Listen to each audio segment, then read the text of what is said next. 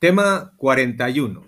Nacionalismo y liberalismo en la Europa del siglo XIX. A nivel curricular se ve en cuarto de ESO y en primero de bachillerato.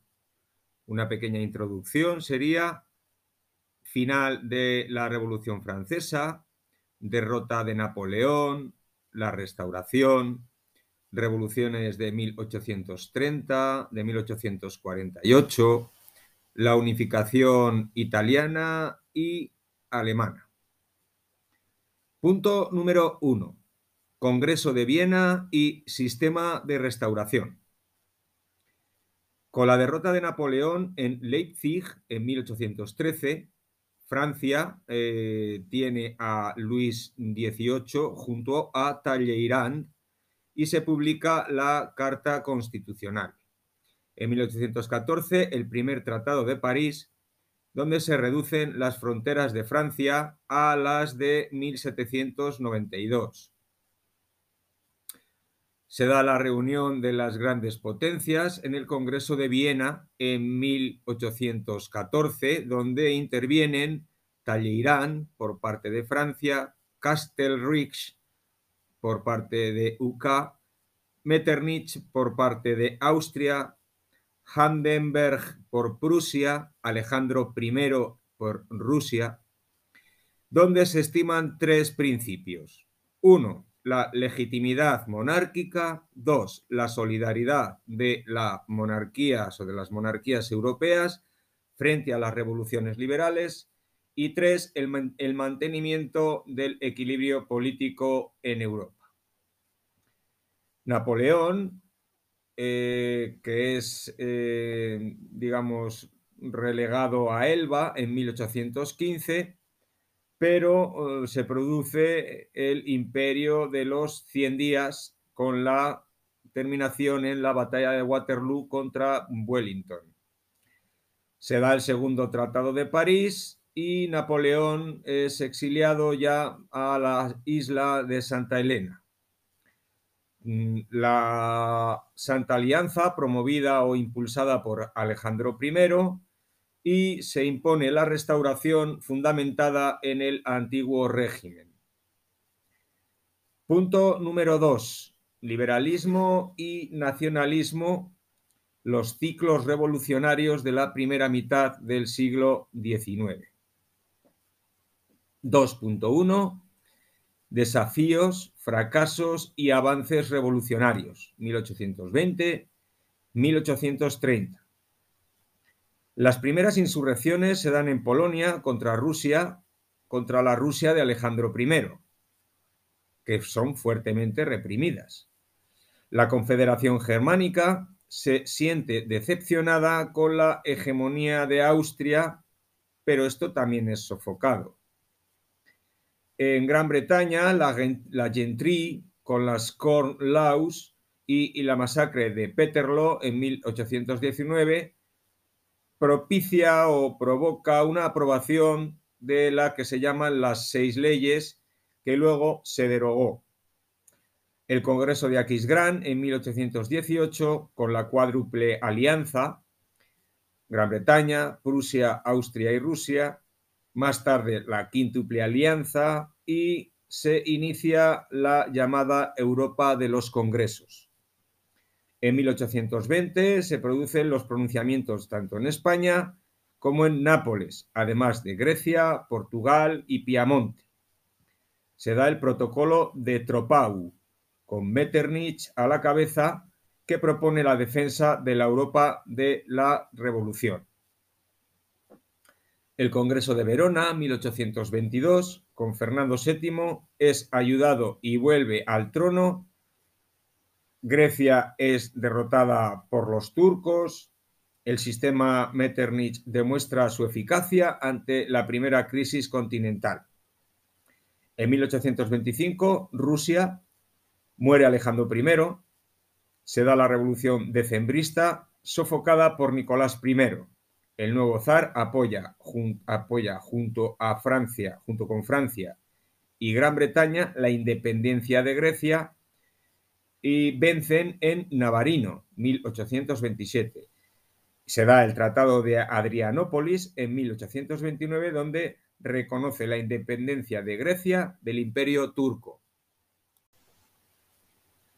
2.2. Las revoluciones liberales de 1830. Hablamos de Francia. Carlos X sucede a Luis XVIII y de nuevo emprende reformas de corte más conservador. En 1830 suspende la libertad de prensa, disolvió la Cámara de Diputados, provocando una reacción revolucionaria. Se producen las tres gloriosas jornadas que hacen abdicar a Carlos X y llega al poder Luis Felipe de Orleans, 1830-1848, aceptando una monarquía constitucional. La unión de estudiantes, burgueses, obreros y ejército provoca una coyuntura económica también favorable. Tras lo sucedido en París, estallaron más revoluciones en otros países. Seguimos en 1830 con Bélgica, que consigue la desunión con Holanda, las cuatro jornadas de Bruselas, y como rey Leopoldo I. En Polonia realiza un intento que es aplastado duramente por Rusia. En la Confederación Germánica, algunos estados se pronuncian, pero Prusia, presionada por Austria, reprimió con dureza a los revolucionarios. Italia también tiene sus revueltas en Parma y Módena. Austria interviene y repone a los anteriores monarcas. Portugal y Suiza establecen cierto grado de liberalismo. España, en 1831, con el fallido pronunciamiento del general Torrijos y su fusilamiento junto a sus 48 compañeros, el famoso cuadro de Gisbert. En Gran Bretaña, los Tories y los Whig, conservadores y liberales, tienen una monarquía constitucional y progresivamente se van aboliendo leyes como las Core Laws o derogación del Acta de Navegación de 1849.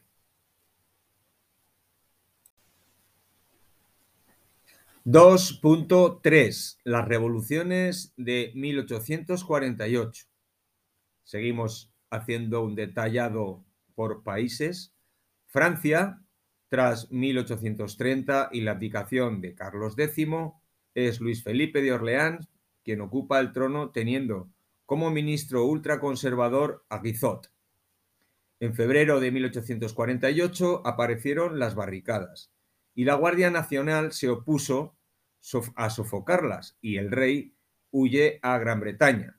Se proclama la Segunda República, 1848-1851 siendo Luis Napoleón Bonaparte el elegido.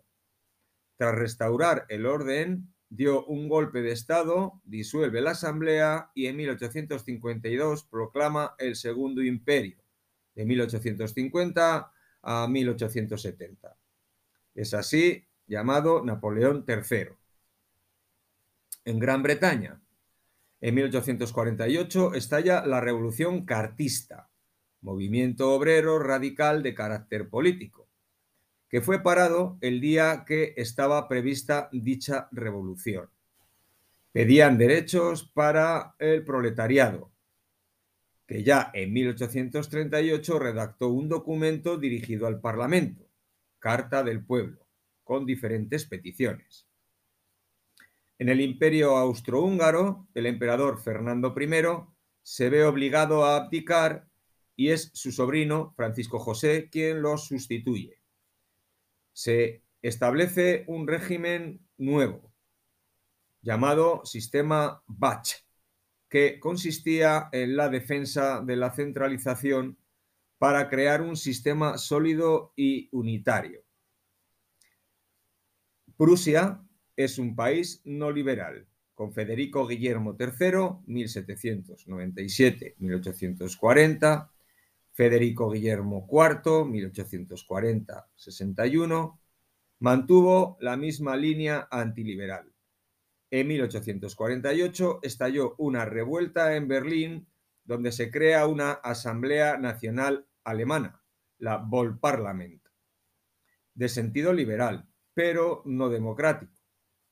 El ejército austríaco y prusiano dieron fin a esta asamblea en 1848. Por último, Italia, se inician rebeliones en Piamonte, Nápoles, donde se demandaban cartas constitucionales, o cortes constitucionales, perdón. En Roma, el activista Mazzini expulsó al Papa y proclamó una efímera república, ya que el Papa retornó con la ayuda de Napoleón III.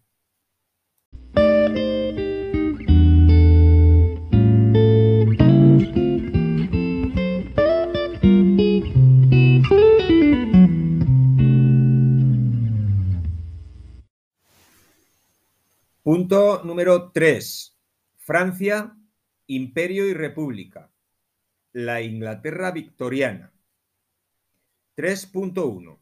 Francia, Imperio y República. El segundo imperio francés supuso para el país un periodo de desarrollo económico, pero de fuertes tensiones políticas. Tras el atentado de Felice Orsini a Napoleón III, este dio un giro hacia políticas más liberales. Napoleón III inició una política colonial importante. Se enfrentó a Rusia en la guerra de Crimea y estuvo en contra de la unificación de Alemania, lo que le llevó a un enfrentamiento agravado por el problema sucesorio español tras la Revolución de la Gloriosa plasmándose en 1870 con la guerra franco-prusiana, con aplastante victoria prusiana en Sedan, significando esto el fin del Segundo Imperio francés y la unificación o nacimiento de Alemania. La Tercera República Francesa, 1870-1940, con el paréntesis de la Comuna de París en 1871, fue dirigida por Thiers, quien recuperó París tras la conocida como Semana Sangrienta. Posteriormente, MacMahon, 1873-1879, intentó imponer un gobierno conservador para dar paso a políticas genuinamente republicanas marcadas por cuestiones coloniales. La inestabilidad provocada por Boulanger, los escándalos financieros, la construcción del Canal de Panamá y el caso Affair Dreyfus de tintes antisemitistas marcan este tiempo. 3.2. La Inglaterra victoriana 1837-1901. Tras la derrota de Napoleón, el Reino Unido se convirtió en la primera potencia mundial. Controló el comercio internacional, tuvo una importante expansión industrial dotándola de superioridad económica. La estabilidad interna propició su liderazgo internacional y las reformas políticas y reforma de la ley de pobres, la abolición de la esclavitud en el imperio, la democratización del gobierno municipal, la promulgación de la Reform Act, sistema electoral, la alternancia bipartidista entre Tories, conservadores, Robert Peel y Benjamin Disraeli, y Whigs, liberales como Palmerston y Gladstone van marcando las directrices políticas de esta Inglaterra victoriana. Estos últimos realizaron reformas en el sistema educativo, normalizaron las relaciones entre el Estado y la Iglesia anglicana y en 1884 la concesión de voto a sectores populares el conflicto irlandés, Irlanda había estado bajo tutela inglesa desde la Edad Media. En 1800 se firmó el Acta de Unión, por la que se integraba en United Kingdom. Pero en 1870 estalló el conflicto protagonizado por Charles Parner, perdón, Charles Parnell, ante los abusos de los terratenientes ingleses. En 1885, cuando los nacionalistas irlandeses consiguen representación en el Parlamento, Gladstone aprueba la Home Rule, que reconocía la autonomía de Irlanda, y en 1902 el liberal Lord Balfour aceptó la creación de un Parlamento irlandés. El imperio británico basado en dos aspectos. Uno, el liderazgo económico a través de la City londinense como centro financiero mundial, siendo la libra esterlina la divisa sobre la que se asentó el patrón oro. Dos, la expansión territorial que intensificó su política expansionista en África y Asia. En Asia, la India, que tras sofocar la revuelta de los cipayos, la reina fue proclamada emperatriz en 1876, aumentando su influencia en China tras la victoria de las guerras del opio. En África, el protagonismo está en la propiedad del Canal de Suez, obra inaugurada en 1869 y que tuvo el control hasta 1875, consolidando su dominio en las rutas marítimas.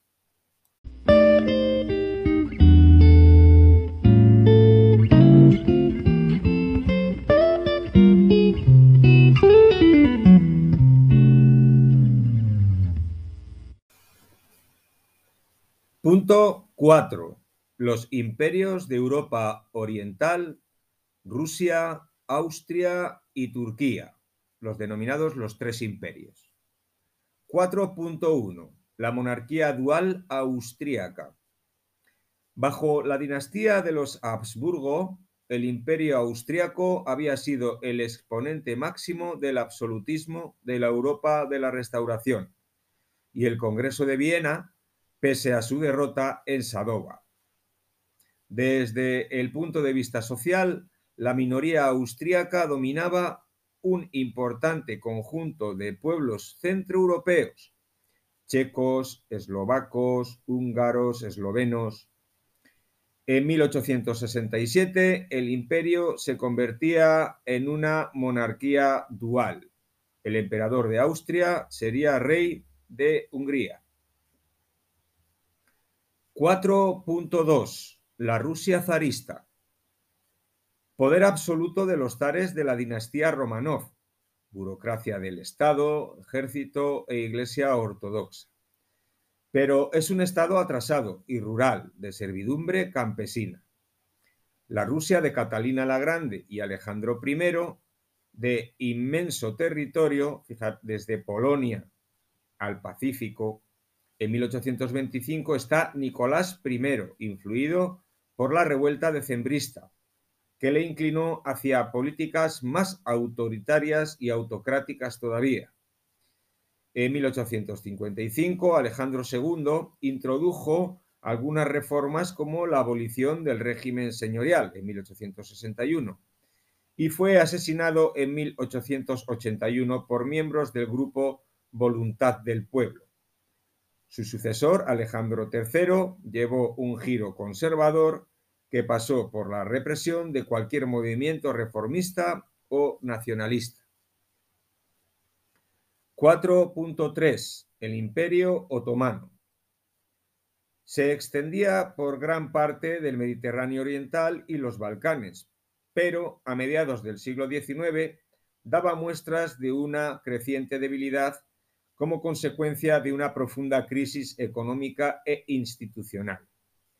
En 1839, un tímido proceso de modernización por parte de los sultanes llamado Tanzimat. En 1876, los jóvenes turcos provocaron una temporal aprobación de una constitución de carácter monárquico parlamentario, de férreo control por parte del sultán. 4.4. La cuestión de Oriente. Así se le conoce al conflicto internacional originado por el choque de intereses entre los tres imperios multiétnicos por el control de los Balcanes y el Mediterráneo oriental. La debilidad turca, las aspiraciones rusas y austriacas por dominar el Bósforo y los Dardanelos, la intromisión de Gran Bretaña y Francia provocan en 1853 el estallido de la Guerra de Crimea. El desarrollo es el siguiente. Rusia ocupa Moldavia y Valaquia, pero Gran Bretaña y Francia y Piamonte se oponen a Rusia y apoyan a los turcos. Se firma la Paz de París, 1856, donde Rusia devuelve los territorios.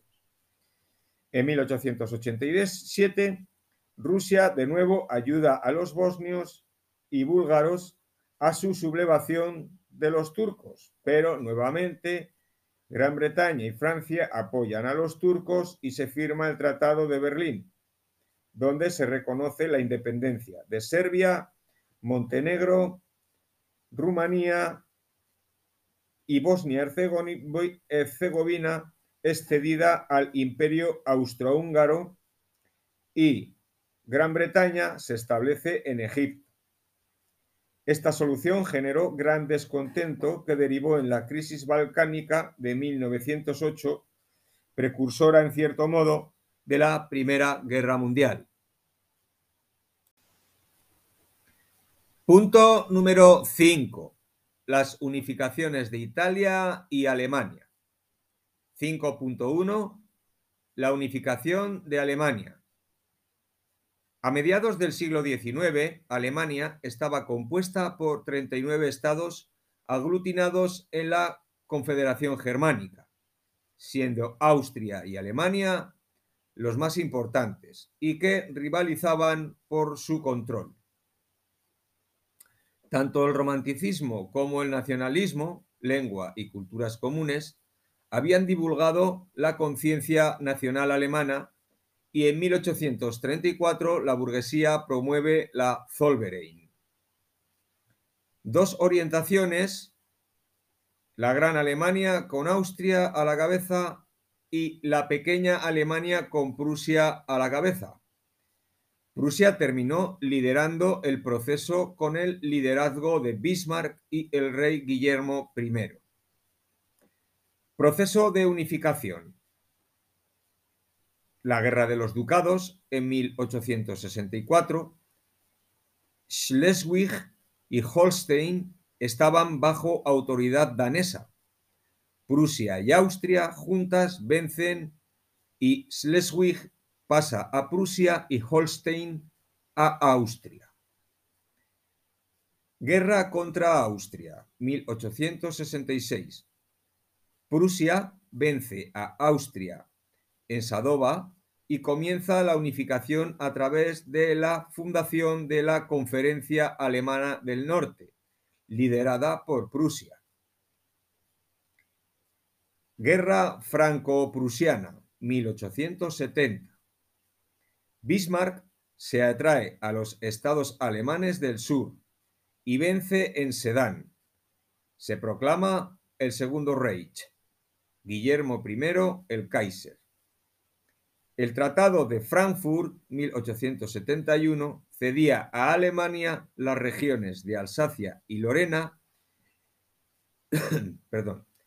hecho que provocó un fuerte resentimiento en Francia y que será germen de los futuros conflictos.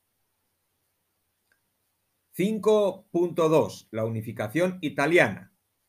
En 1830-1848 hicieron aparecer un sentimiento de resistencia en Austria, perdón, a Austria. Surgen sociedades secretas que difunden ideas nacionalistas y el risorgimento de la cultura y literatura italianas. Surgen proyectos de unificación, Mazzini, República, Gioberti, Unión de Estados bajo la presidencia papal, que finalmente se impone el modelo de Piamonte-Cerdeña, según proyecto de Cabur y Víctor Manuel II. Etapas de la unificación. Austria, el papado y los Borbones eran los principales escollos a superar. Pasos o fases. Anexión de Lombardía. Piamonte derrota a los austriacos con la ayuda de Napoleón III. En las batallas de Magenta y Solferino. Niza y Saboya para Francia. Parma, Módena y Piamonte y Toscana. Son más o menos los que se juntan.